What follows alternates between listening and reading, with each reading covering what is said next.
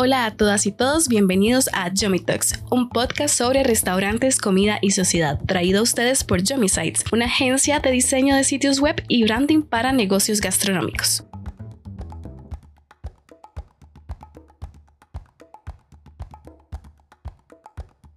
Gracias por estar acá. Retomamos la conversación con Pablo Bonilla. En esta oportunidad empezamos conversando acerca de la inclusión de Sigua en The World's 50 Best Restaurants. El año pasado entraste a la lista de World's 50 Best Restaurants. ¿Cómo te sentiste y qué significó este reconocimiento para vos como cocinero y para tu equipo de trabajo?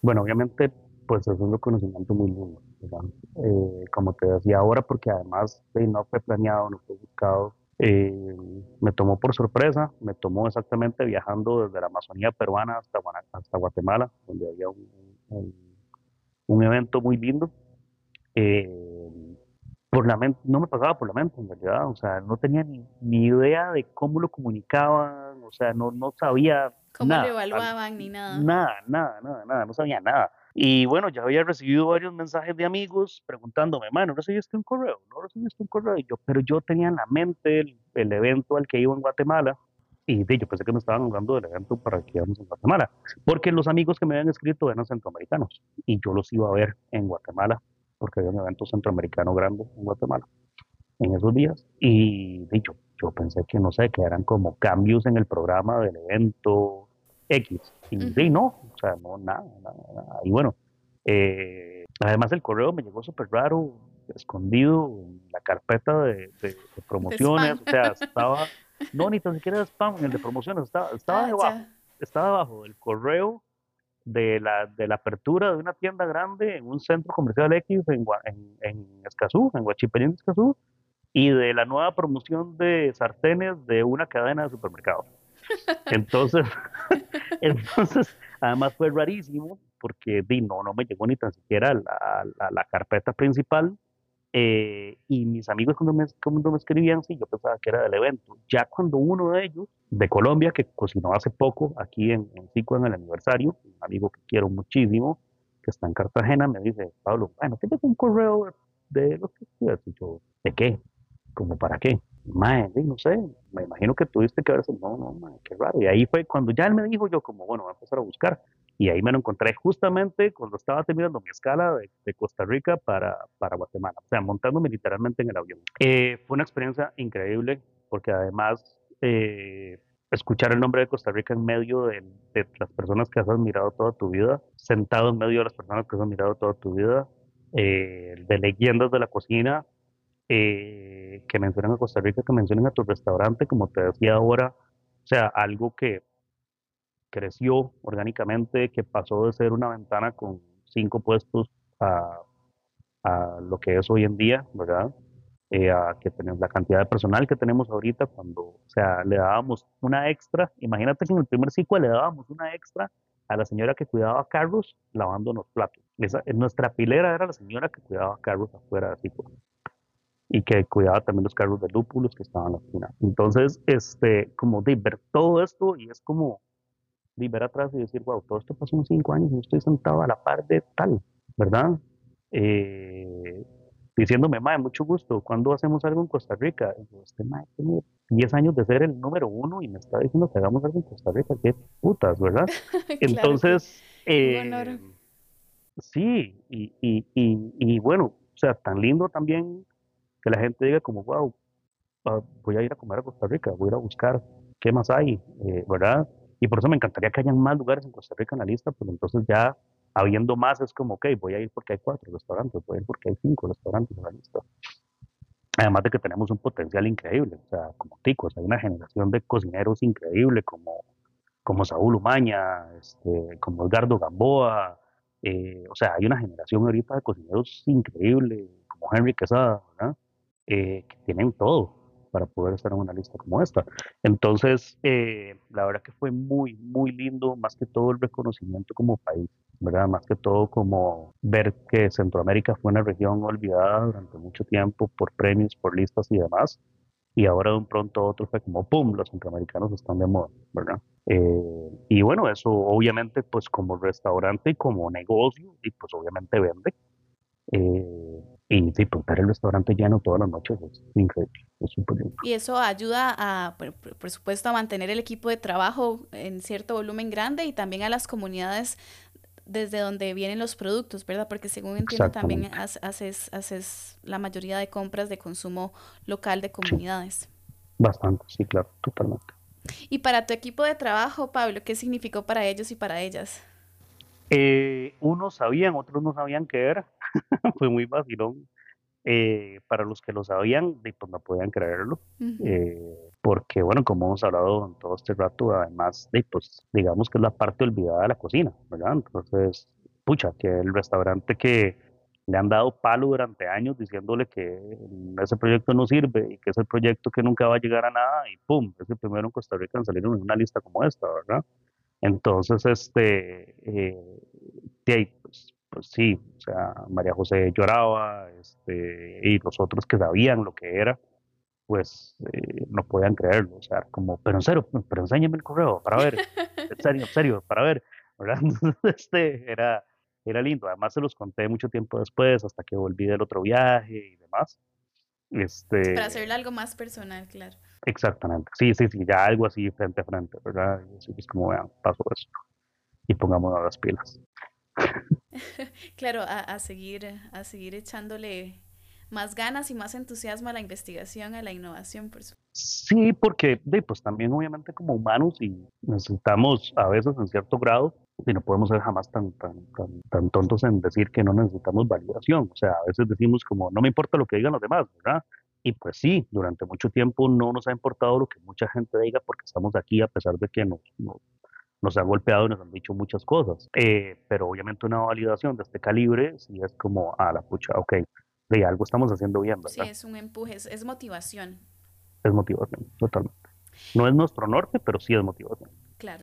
Exacto, sí. Pablo, ¿qué ha cambiado desde entonces para, digamos, desde el momento en el que fuiste elegido dentro de los 50 Best, eh, o SIGWA como tal, para vos y para el equipo? Eh, ¿Han habido este, cambios significativos que, que vos directamente ligues al, al haber obtenido este reconocimiento? Mira, más que todo cambios estructurales, eh, ampliaciones, eh, operativamente un poco más de orden, eh, un poco más de personal, ya como deberíamos de hacerlo. Ahora el gerente tiene su, su, asistente, ahora María José, bueno, ahora tenemos dos jefas de cocina, María José y a este, cada uno se encarga de una área, ahora tenemos gente en producción, antes no teníamos producción como tal, este, ahora tenemos como algo un poco más ordenado, digamos, algo más estipulado, algo mucho más estructurado y entonces eh, como, como, como operativo, ¿verdad? Eh, eso nos ha permitido hacer esto y además es una necesidad hacerlo. En el plano gastronómico, eh, hasta el momento hemos hecho las cosas igual, ¿verdad? Con el mismo cariño, pensando exactamente en lo mismo. vienen algunos cambios, pero que ya teníamos planeados hacerlo al cumplir cinco años, como te decía, ya quitarnos este estigma del cocina ancestral costarricense, por el cual también nos atacaron muchísimo y nos criticaron mucho, eh, también queriendo incluir muchas otras cosas, porque entonces la gente es como, pero ¿por qué usas un producto asiático en el menú como la fruta de pan?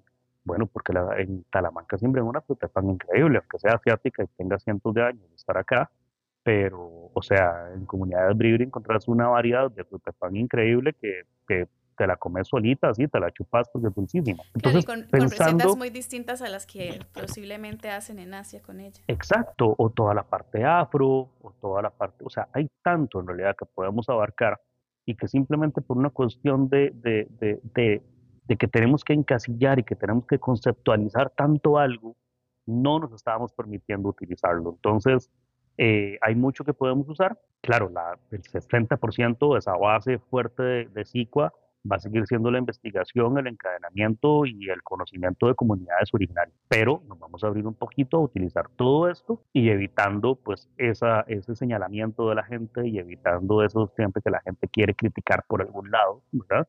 Eh, de por qué estás usando este producto o por qué vas a usar esta técnica. Pablo, desde tu experiencia, ¿podrías compartirnos un poco este, cómo haces, digamos, para, porque las recetas que las poblaciones indígenas te comparten eh, posiblemente, como decías, tienen muchísimos años de ser ejecutadas, pero al ejecutarlas en un contexto diferente, en una cocina, ¿verdad? Como con la que seguramente tenés en el restaurante, es muy diferente a como lo preparan en, en las comunidades. Entonces, este proceso de innovación y tradición y tradición cultural, este, ¿cómo, cómo lo llevan a cabo, verdad? Dentro, del, dentro de la cocina de Sicua. Eh, al principio, los primeros meses de Sicua fueron muy experimentales y fueron muy de si este plato me lo enseñó esta señora en donde el palmito es molido en piedra, lo vamos a moler en piedra. Creo que también el crecimiento y todo esto ha permitido de que, bueno, ya no puedo moler el palmito en piedra porque dura mucho. Y las horas hombre son demasiado caras y esto es un negocio y también tienen, tenemos que sobrevivir todos, no solo Pablo, sino que toda la línea ¿verdad? Hasta el productor. Entonces, bueno, entonces ahora hagámoslo en licuadora, porque ya no podemos seguir haciéndolo en piedra, ¿verdad? Desgraciadamente. Eh, tratemos de mantener la calidad del producto, la misma calidad de producto, eh, ahumémoslo de la misma forma, pero ya no lo vamos a moler en piedra, lo vamos a moler en la licuadora. Entonces, de pues así, también cada plato tiene que adaptarse a una rentabilidad de un restaurante, ¿verdad? Tiene que adaptarse a el tiempo eh, de las personas que están trabajando. Yo tampoco le puedo hacer la vida imposible a las personas que están trabajando en, en moler el maíz a mano porque sabe mucho más rico que en una máquina de moler. Entonces, este, también es un negocio, tiene que dejar para pagarle a todos, tiene que dejar para pagarle a la caja, tiene que dejar para pagarle a la MUNI, tiene que dejar para pagarle al IN, eh, como decía Ricardo, uno tiene que pagar todo y último, si alcanza, se paga uno. Este, y de cada plato tiene exactamente eso.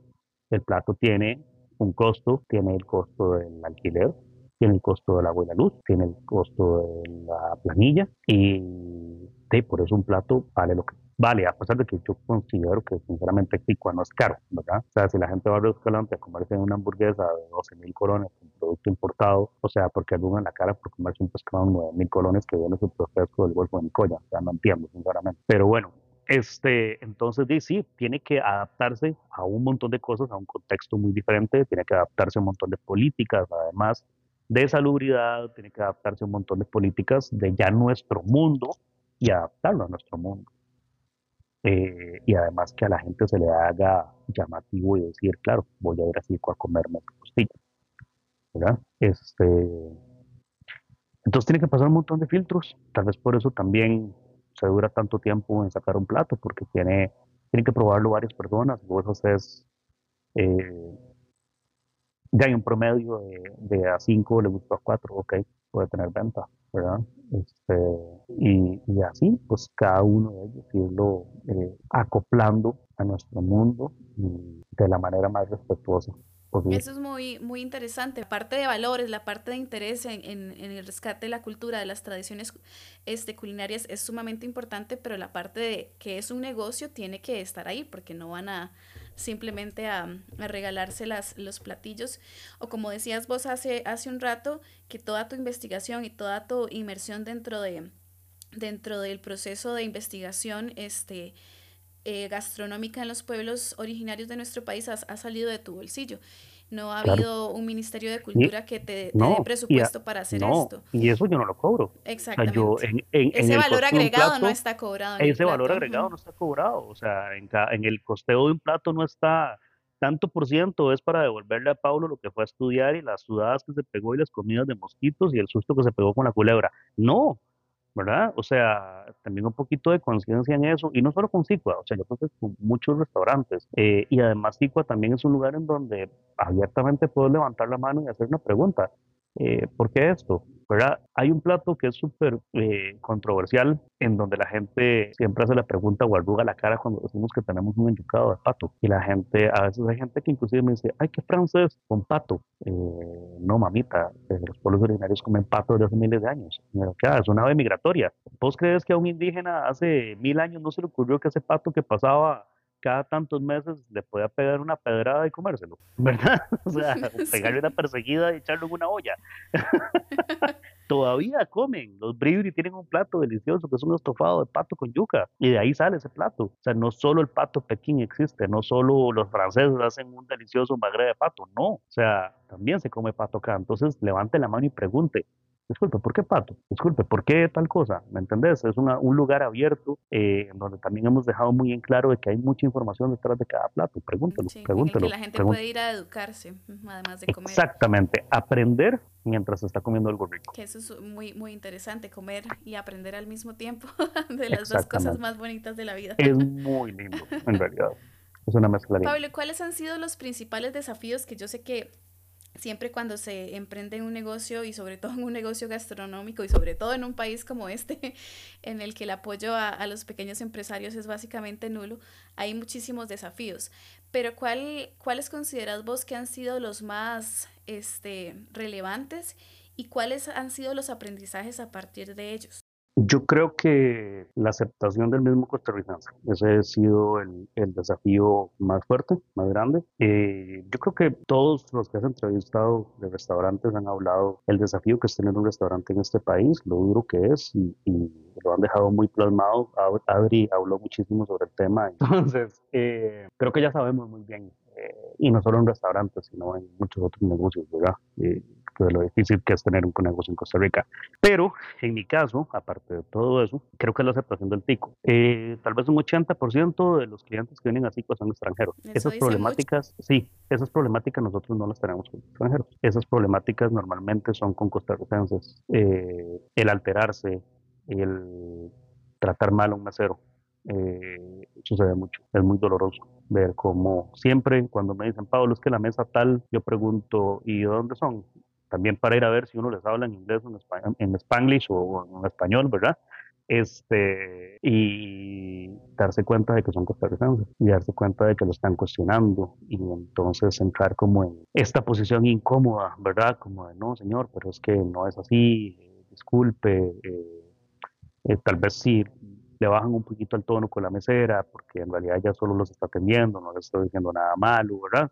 Entonces, este es un gran desafío nosotros mismos reculturizarnos, tal vez, podríamos aplicar eso, este, poner en valor lo que somos, tratar de reeducarnos un poco, eh, no sentirnos amenazados con eso, ¿verdad? No sentirnos amenazados eh, al ignorar algo. Este, que no, no es nuestra culpa que a la fundación de la Segunda República dejaran a la parte cultural allá, donde el diablo perdió la chaqueta, ¿verdad? Que sí, hicieron cosas divinas, abolición del ejército, este, eh, las garantías sociales y todo, ¿verdad? Sí, muy lindo, gracias, gracias por todo eso que hicieron, gracias porque somos un país que no tiene ejército, porque tiene caja, gracias, pero, pucha, dice, los olvidó esta vara, la parte cultural. Entonces, este, ya, yo creo que nosotros mismos tenemos ese deber, debemos de tener la paciencia, que también estuvimos en esa posición en algún momento, yo estuve en esa posición y, y, además no lo sé todo, obviamente, o sea, hay mucho que todavía ignoro y por eso sigo en la investigación y por eso sigo aprendiendo, eh, pero me gusta aprender y me gusta estar preguntando qué es esto, por qué sucedió lo otro, eh, ¿por qué no hay bibliografía? ¿Qué sucedió para que fuéramos del chiquito que se le cayó a la mamá, verdad? Entonces, eh, de nuevo, con lo del viaje, venir con la mente un poquito más abierta. No te gusta el ñame, no te pidas el plato con ñame, mae. No te gusta el chancho, entonces no reclames que el chancho sabe mucho chancho. Pedite el plato con pollo o pescado, o pescado ¿verdad? No, no, no salgas indispuesto de tu choza con ganas de pelear en un restaurante y desquitarte todas tus frustraciones con un mesero, porque no tiene la culpa de que nuestro sistema educativo nos robara nuestra cultura. Si no tiene la culpa de que no tengamos educación gastronómica y no tengamos conocimiento de nuestras raíces Culinarias. exactamente. O no sé, investigar un poquito dónde voy a comer. Mira, eh, voy a ir a comer al restaurante coreano. Ok, ¿qué comen los coreanos? A ver qué es. Voy a meterme en Google. Si tenés tiempo para estar todo el día chismeando en Facebook, señora, metete a Google y averigua qué comen los coreanos, por favor. A ver si es que, realmente te gusta la comida coreana, porque muchos por la moda, ¿verdad? Sí, exacto, muchos por la moda, porque, por ejemplo, yo una vez atendí una, una mesa en donde vieron el menú y me dijeron, no, no, no, es que no, no, no me suena nada. Mira, no tenés como una hamburguesita. no, por Dios. E inmediatamente el de la par se le brillaron los ojos y dijo, claro, usted me va a pedir hamburguesa, yo voy a pedir lo que también yo quiero. Y me dice el mae, y algo como parecido a un cantonecito. Entonces, te, todo bien, yo voy ahí al feliz, feliz y me como el mejor cantones del mundo, me encanta, ¿verdad? Y me como uno entero. Voy con bastante hambre para que me quepa un entero, pero pucha, yo no voy a ir al feliz feliz a decirles que me hagan eh, un churrasco o porque no tienen choripán y además me enojo porque no tienen choripán en el Porque nada tiene queso en el menú, por ejemplo. O porque nada tiene queso en el menú, por ejemplo. Exacto. Voy a ir a un restaurante kosher a decirles que me den un carpacho con, con, con queso parmesano. ¿Me entendés? O sea, pucha, averiguate para dónde vas, porfa eh, lee un poquito, no te va a durar más de cinco minutos leer qué es la vara, para que entendas más o menos y no termines frustrado, frustrando al mesero, frustrando al cocinero, te vayas con una mala noche, una mala experiencia, o sea, vení abierto y más o menos sí, con ganas de ver qué es esta vara, ¿verdad? O sea, como, ok, voy a ir a ese lugar a ver qué es la vara, a ver qué, qué se come ahí, ¿verdad?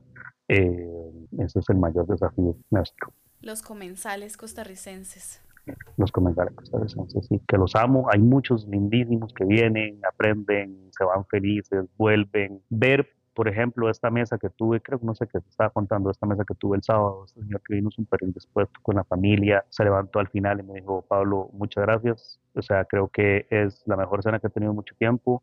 La relación precio-calidad es muy difícil de verla en otros lugares en San José el personal es increíble, la atención es increíble, me voy muy feliz. Eh, la próxima semana vuelvo con unos compañeros de trabajo, entonces, puta, un señor que vino súper indispuesto, que, inclusive la mesera, sí, que inclusive la mesera me dijo, Pablo, como el señor de tal está bien difícil y que, dime, terminara diciendo que va a volver hasta con unos compañeros de trabajo, ¿me? Entonces, escucha, la actitud, la actitud es, es muy importante. La apertura, sí.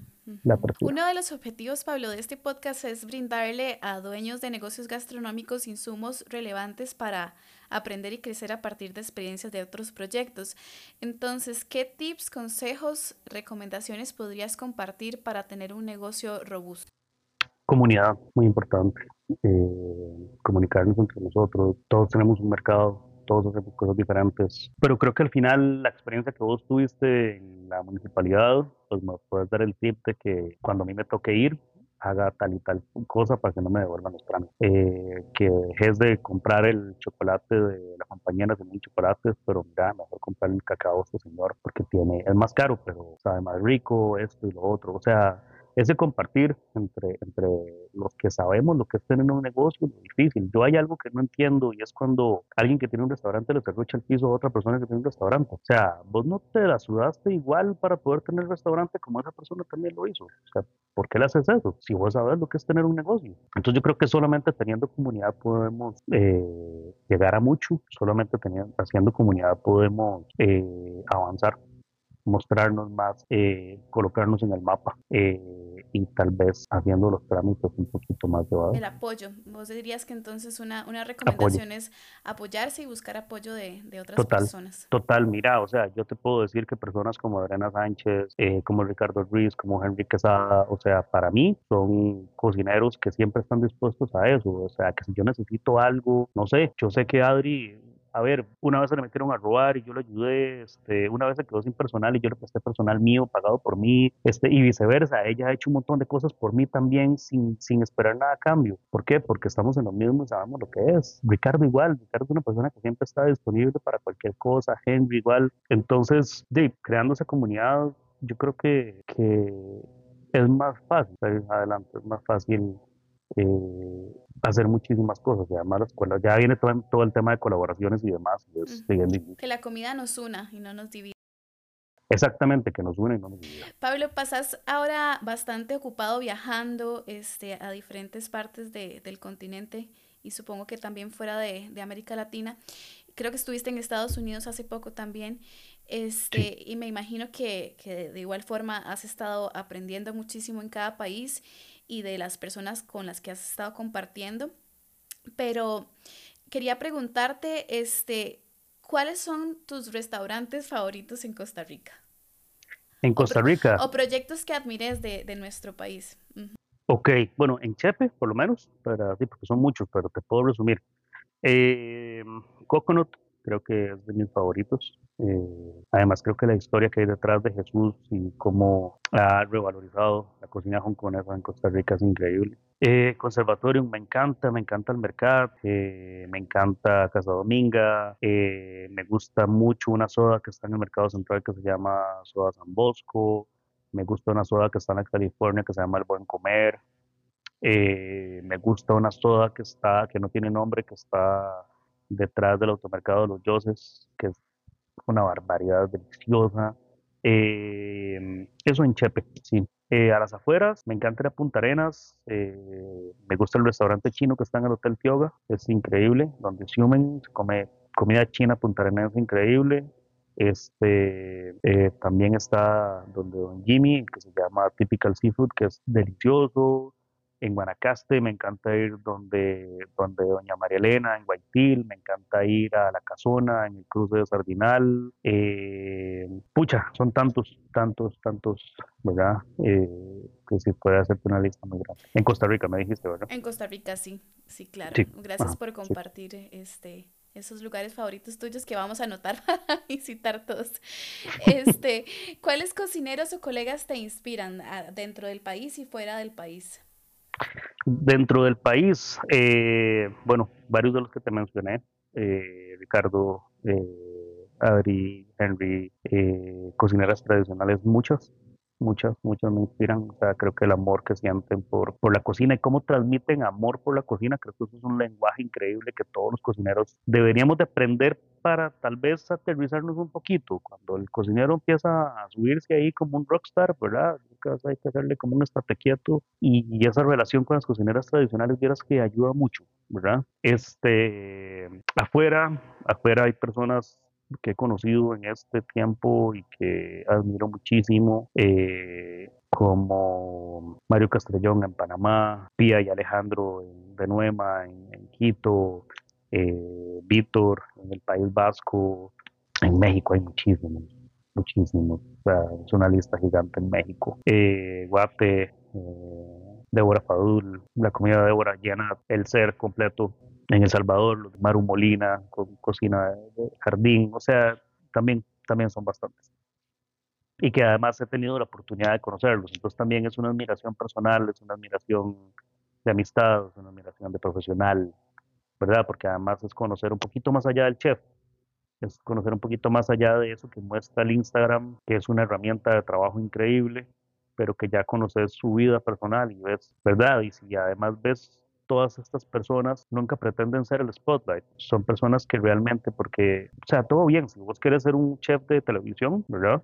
Eh, y querés hacer videos con la marca de la licuadora tal, y con la salchicha tal, ¿verdad? Todo bien, no hay ningún problema, ¿verdad? Pero a mí, personalmente, a Pablo me llena esos chefs que realmente viven su cocina, viven su restaurante y lo llevan muy adentro y, lo defienden a capa y espada, sus sueños, su meta, su norte, ¿verdad?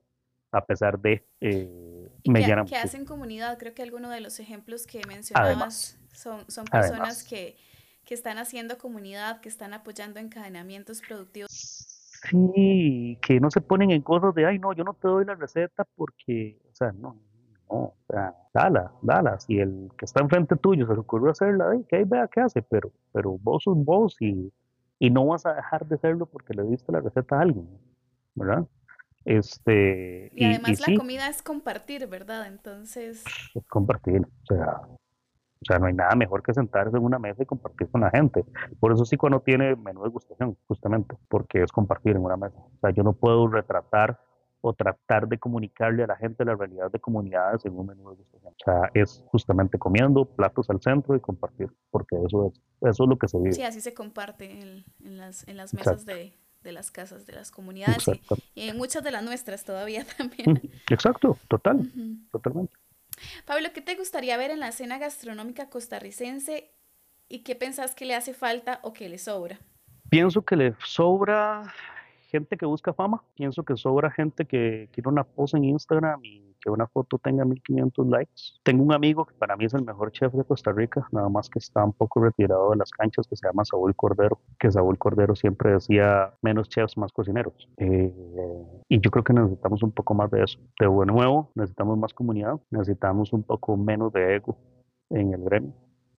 Necesitamos un poquito más de, de amistad, necesitamos un poquito más de, de coherencia y de sensibilidad, yo creo. Eh, como te digo, dar una receta no quiere decir que te va a quitar un, un concepto. Cuando Sicua, yo tenía una relación muy, muy cercana con un, con un gran chef aquí en San José. Y cuando Sica empezó a crecer, este, esta persona llegó y me dijo, mira, yo pienso que vos no deberías de cambiarte de local y hacer Sica más grande, por dos razones. Número uno, no podemos, no podemos existir dos restaurantes de cocina costarricense en San José. Y número dos, eh, el tuyo es una copia del mío.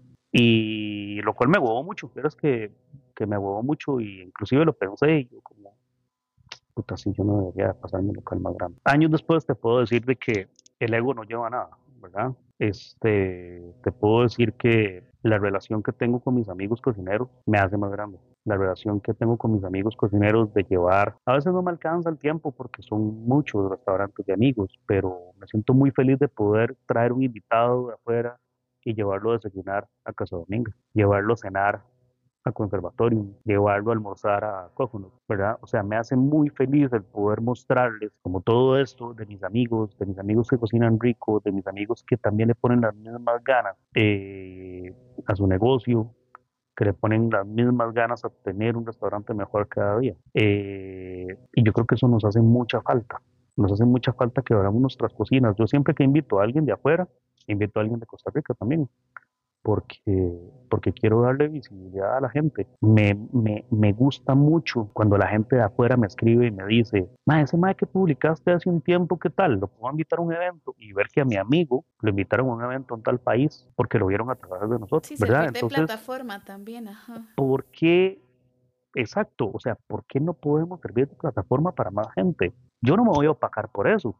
Sí, cuando se va a opacar por eso. A mí eso no me da miedo a ver, si, si, si, si Henry Quesada cocina mejor la carne de res que yo, puta, ¿por qué yo me voy a sentir intimidado por eso? Todo es la carne, lo mío no. Pero cuando a veces queremos abarcar tanto y queremos figurar tanto, no nos damos cuenta de qué está pasando alrededor nuestro. Y yo creo que para gremios como el de la gastronomía, para el punto en donde está Latinoamérica ahorita, ayer justamente veía a Bien Gochu diciendo el hype latinoamericano es real. Sí, desde hace años está pasando. Mae, o nos ponemos las pilas o nos ponemos las pilas, mae. o sea, o nos montamos en el patín o nos van a dejar botados. Si ya nos dimos cuenta que Centroamérica nos dejó botados, y nos, como decía ahora, nos dio tres vueltas y nos patearon el culo, y no aprovechamos ahorita la plataforma de todo lo que hay porque no solo es 50 Best, es un montón de cosas más. Pero si no nos apoyamos entre todos, si no nos decimos, o sea, ayudémonos, porque todos vivimos de esta vara, a todos, o sea, cada uno tiene su mercado y cada uno vende lo suyo.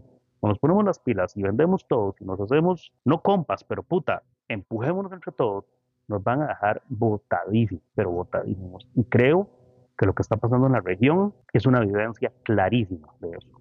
Países como, como Guatemala, países como, como, como Panamá, o sea, de verdad nos están dejando requete botados El Salvador también. Entonces, y espérate, iba a mencionar Nicaragua, pero o sea, espérate, dale dos años a Nicaragua para que vea cómo en serio, o sea, nos puede hacer exactamente lo mismo. Y además tampoco es una cuestión de, de, de, de, de pelea entre, entre países. No, pelea regional no, es un ejemplo de lo que está pasando en lugares y a donde nosotros podríamos llegar si nos unimos y si hacemos algo en conjunto. Y si se buscan alianzas entre, entre cocineros, cocineras, con el gobierno, con presupuestos, ¿verdad? Que, que, creo que también eso hace, hace muchísima falta, la posibilidad de acercarse a las estructuras este, gubernamentales y decir, bueno, tenemos esta propuesta, de qué forma el Instituto de, de Comercio, de Turismo nos puede apoyar, el Ministerio de Cultura, ¿verdad? Eh, tratar como de, de, de, salir de la cocina, ¿verdad? Eh, que, es sí, lo salir que, vos, de la cocina. que es lo que vos estás haciendo desde hace bastante tiempo a través de SICO.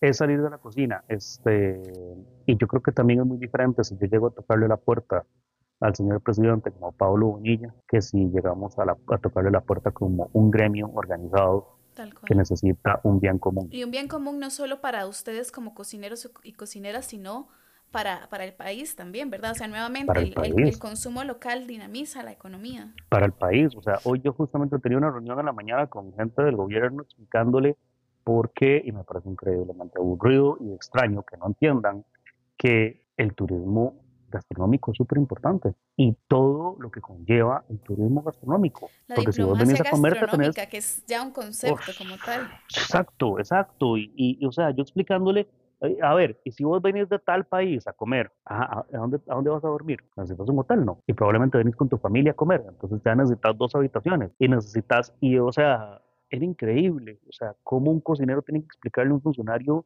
del gobierno cómo funciona el turismo gastronómico. Pero entonces, si somos un gremio organizado, que por dicha tengo muy buena relación con la ANCH y con Carlos, el presidente, que ahora es una persona que ha ordenado eso y que lo ha hecho realmente una, una institución por la cual poder lidiar ante el gobierno, o sea, no sería posible, no sería posible hacer este tipo de cosas, o bueno, las cosas que estamos planeando hacer, este, y que nos pongan en la mirada de, congresos internacionales, que nos pongan en la mirada de revistas, que nos pongan en la mirada de libros, que al final de cuentas el beneficiado es el país, no soy solo yo, no solo SICUA, es mucha gente que se ve beneficiada por cosas como eso. ¿Y qué? O sea, todo es y hay comunidad. Todo es posible si hay comunidad. Exacto, la, la comunidad es la clave, el, el, el, bien común, el deseo del el bien común. común. Pablo, finalmente, para, para cerrar eh, la entrevista, si alguien desea visitar Sigua, ¿dónde están ubicados? ¿Cómo pueden encontrarlos en redes sociales? ¿Cómo pueden contactarlos? Ok, puede ser por WhatsApp al 70 93 16 62. Ahí les va a salir un link para hacer, para hacer reservas. También si tienen una pregunta ahí mismo se les puede responder la persona que responde. Puede ser por Instagram, cicua, arroba, la página web que es cicuacostarrica.com, ahí está el menú, hay fotos, hay de todo. Eh, y estamos en Los Yoses, entre, en la calle 41, entre la tienda Arenas y la panadería Compañías, ahí el puro medio. ¿Y el horario de ustedes en el restaurante? Martes a viernes de 6 de la tarde a 11 de la noche y sábados de 1 de la tarde a 11 de la noche. Domingos y lunes cerrado.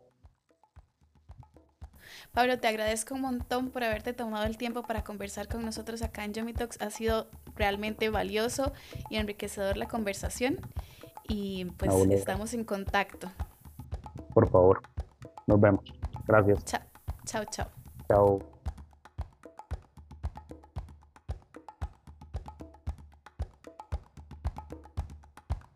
Llegamos así al final de este episodio de Yomi Talks, un podcast traído a ustedes por Yomi Sites, una agencia de diseño de sitios web y branding para negocios gastronómicos. Pueden visitarnos en yomi-sites.com. Gracias por acompañarnos y hasta la próxima.